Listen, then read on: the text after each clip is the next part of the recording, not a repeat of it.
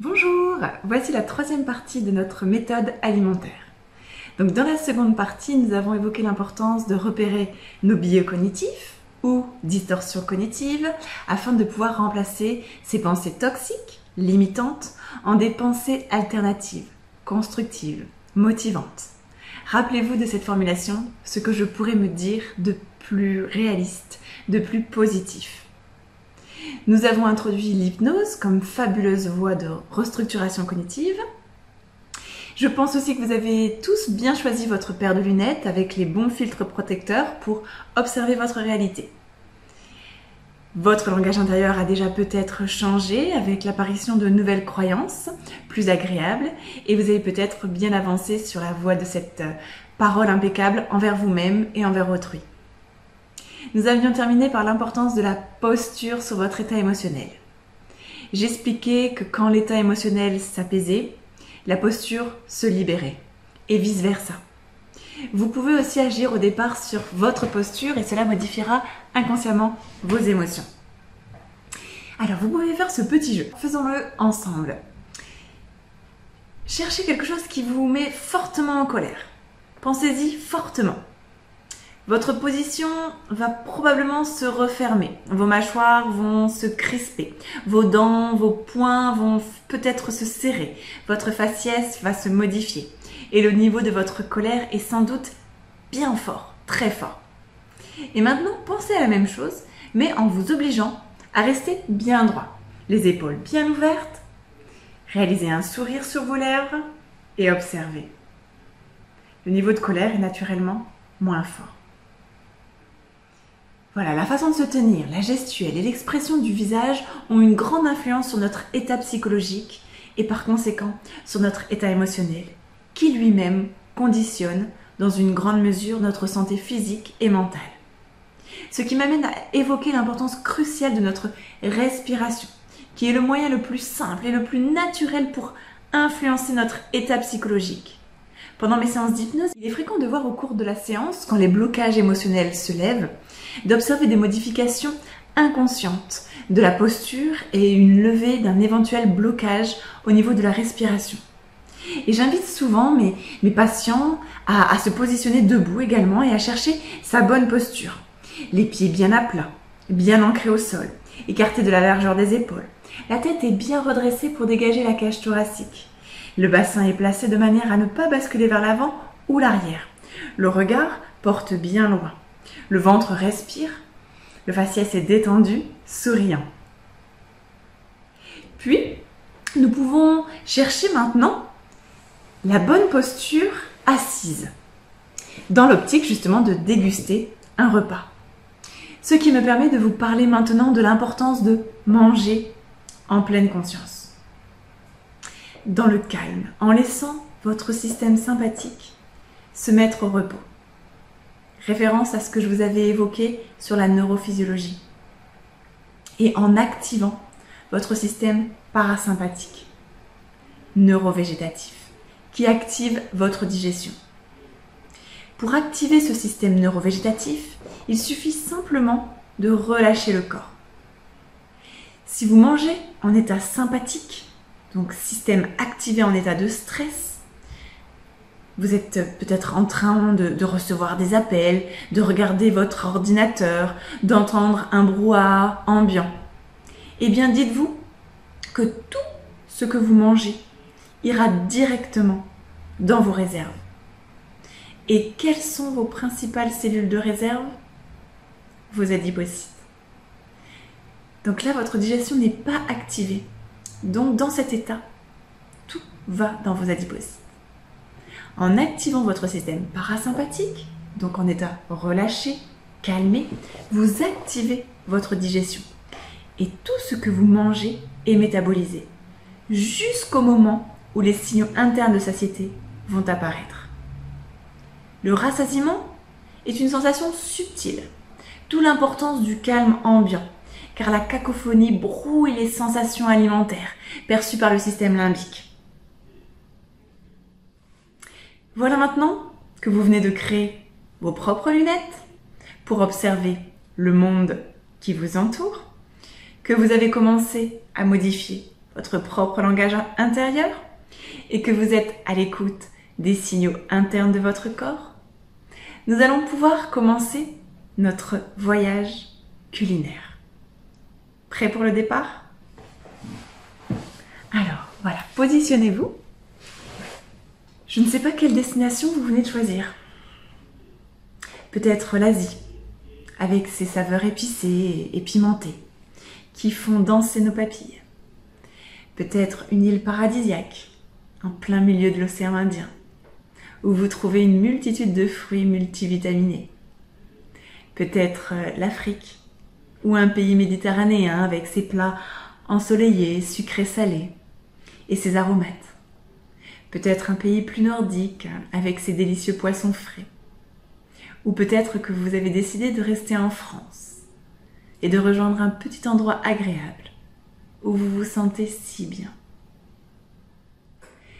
Vous venez peut-être de fermer les yeux et de visualiser ce petit lieu qui vous attend, que vous connaissez ou que vous allez peut-être découvrir. Vous avez peut-être choisi de prendre l'avion, le train, le bateau, votre véhicule, votre camping-car ou je ne sais quel autre moyen de transport plus original. Peut-être sur une bicyclette volante. Faites-vous plaisir. Maintenant, laissez votre inconscient s'installer sur le siège. Voilà, prenez bien place. Prenez conscience des points de contact de votre corps sur la surface sur laquelle vous êtes posé.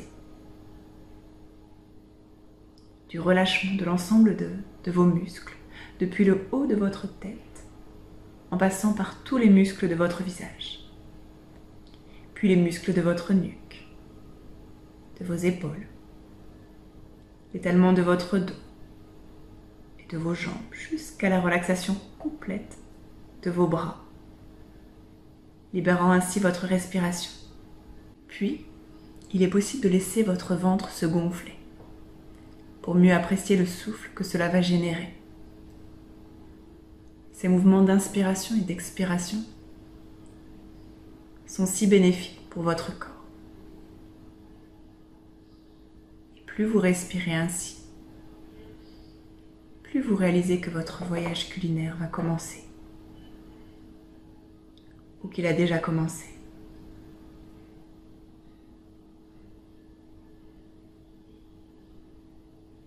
Ça y est, vous y êtes.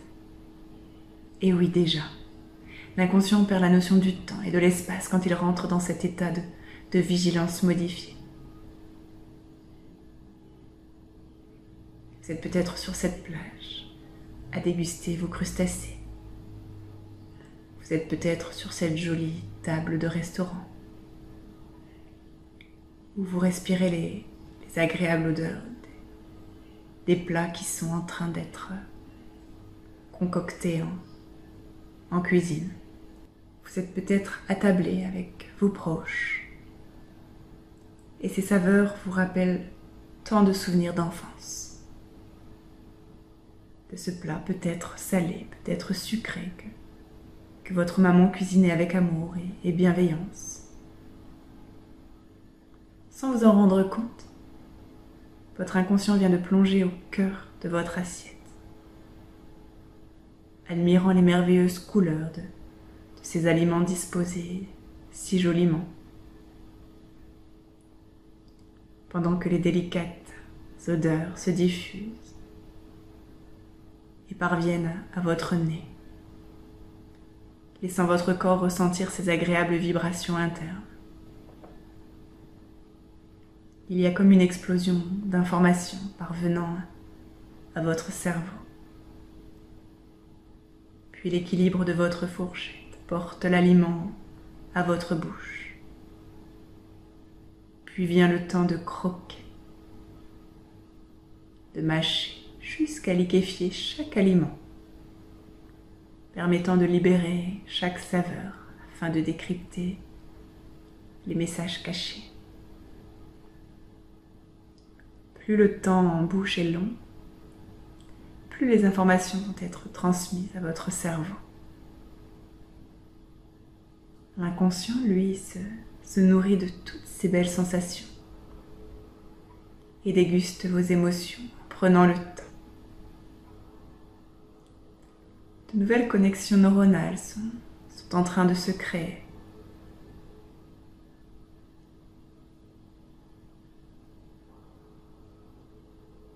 Voilà, ce voyage peut se faire hors du temps, hors de l'espace, dans votre bulle, à l'écoute de ces multiples signaux internes. Je vous laisse ressortir de cet état de conscience modifiée. On oublie souvent de, sentir l'odeur de nos aliments, de nos plats, alors qu'il y a un intérêt majeur pour nos émotions. Savez-vous que le nerf olfactif est la seule paire crânienne allant directement au thalamus, qui appartient justement à, à ce système limbique, à ce fameux cerveau émotionnel. Pensez à la fameuse Madeleine de Proust, à la recherche du temps perdu, où Marcel Proust replonge dans son enfance grâce à l'odeur de ses petits gâteaux moelleux.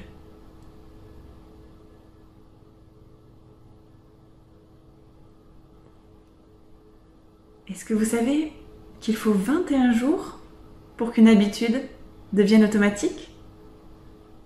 Et ici, quelle jolie habitude que de prendre le temps de se faire plaisir en mangeant, de ressentir intérieurement ce plaisir. Voilà le retour, le retour de ce voyage. Mais quoi qu'il en soit, tout plaisir a une fin. Comme tout voyage a son retour. Mais ce voyage a une jolie particularité, c'est que, c'est que vous pouvez y retourner dès que votre corps vous envoie les signaux. Plusieurs fois par jour. Il est donc primordial maintenant que, que je vous parle de cette bouchée sans plaisir à rechercher. Vous savez, il y a toujours ces petits moments dans un voyage où l'on repense à, notre chez nous, à notre lit, à, nos petites habitudes, à nos proches, où l'on prend finalement moins de plaisir à être si loin et où l'on souhaite retourner à la maison. Je sais que ce n'est pas toujours évident de, de rentrer d'un voyage mais finalement revenir pour mieux repartir. On peut à nouveau se remettre à, programmer de, nouveaux voyages, de nouvelles destinations. Finalement, en repérant cette bouchée indifférente, c'est que votre corps est en train, encore là aussi, de vous donner un message. Au-delà, les sensations plutôt désagréables apparaissent. Vous savez, ces petits ballonnements, le besoin de, déboutonner son, pantalon, parfois des sensations d'écœurement. C'est à partir de ce moment-là que l'on parle de rassasiement. Celui-ci intervient quand on, sent qu'on a eu sa dose au niveau du plaisir lié au repas. On parle de poids régulé lorsqu'on s'alimente en fonction de l'écoute de nos sensations alimentaires. Manger quand on a faim, s'arrêter quand on est rassasié. Plaisir, satiété. Le set point est le poids de référence de la personne. Il est probablement inscrit dans nos structures thalamiques. On ne peut pas le déterminer directement, sauf si on est un individu avec un poids régulé. La surconsommation consiste à manger au-delà de ses besoins énergétiques, plus que ses dépenses, c'est-à-dire manger plus que sa faim. Il faut savoir que si vous mangez au-delà de ce rassasiement, eh bien tout le reste ira en réserve, bien au chaud dans vos petits adipocytes. Petite parenthèse, l'être humain est génétiquement moins préparé à résister face à l'excès, plutôt qu'au manque. De tout temps, l'homme a été confronté à des périodes de famine, mais n'a pas été confronté à des périodes où il était dans l'excès. D'où l'apparition de maladies de surcharge, d'obésité, mais toutes ces pathologies métaboliques, toutes ces pathologies par excès. Les bienfaits du voyage culinaire. Voilà, nous venons de voyager. Et il paraît que le voyage renferme un tas de bienfaits. Il paraît qu'il nous apprend à vivre dans le présent. D'ailleurs, aujourd'hui est un cadeau. C'est pour ça qu'on l'appelle présent. Il nous aide à, écouter nos besoins intérieurs. Il paraît qu'il fait du bien à notre ouverture d'esprit, qu'on mange de la culture en découvrant tous ces pays. Il nous permet de sortir de notre zone de confort et de développer notre curiosité, nos capacités d'adaptation. On dit de lui qu'il est magique pour l'anxiété, qu'il libère les peurs et qu'il permet d'avoir confiance en ses capacités. On peut apprendre de nouvelles langues et découvrir d'autres peuples, d'autres regards sur le monde, d'autres réalités. Il paraît que plus nous voyageons, plus nous développons un tas de trucs pratiques, plus notre sac à dos devient léger, plus nous apprenons à laisser de côté ce qui est inutile, ce qui est trop lourd à porter sur ses épaules. Et plus on se sent léger comme une plume, prêt pour une immersion totale. Vous êtes peut-être amoureux de la nature et des grands espaces, avec cette posture ouverte. Vous êtes prêt à gravir vos montagnes, à dépasser vos limites, à sortir des sentiers battus. Alors vous verrez, plus vous réaliserez de voyages culinaires, plus ce sera facile d'alléger ce poids émotionnel avant de partir. Vous aurez le choix de choisir votre météo intérieure. Peut-être un climat doux, paisible, ensoleillé. Il y aura parfois peut-être quelques imprévus. Comme dans tout voyage, quelques météos pluvieuses, voire quelques tempêtes avec quelques coups de tonnerre. Sous-entendu, des repas plus bruyants avec de nombreux stimuli extérieurs. Difficile à contrôler. Mais le voyage vous aura permis de vous adapter et de laisser passer ce qui est incontrôlable.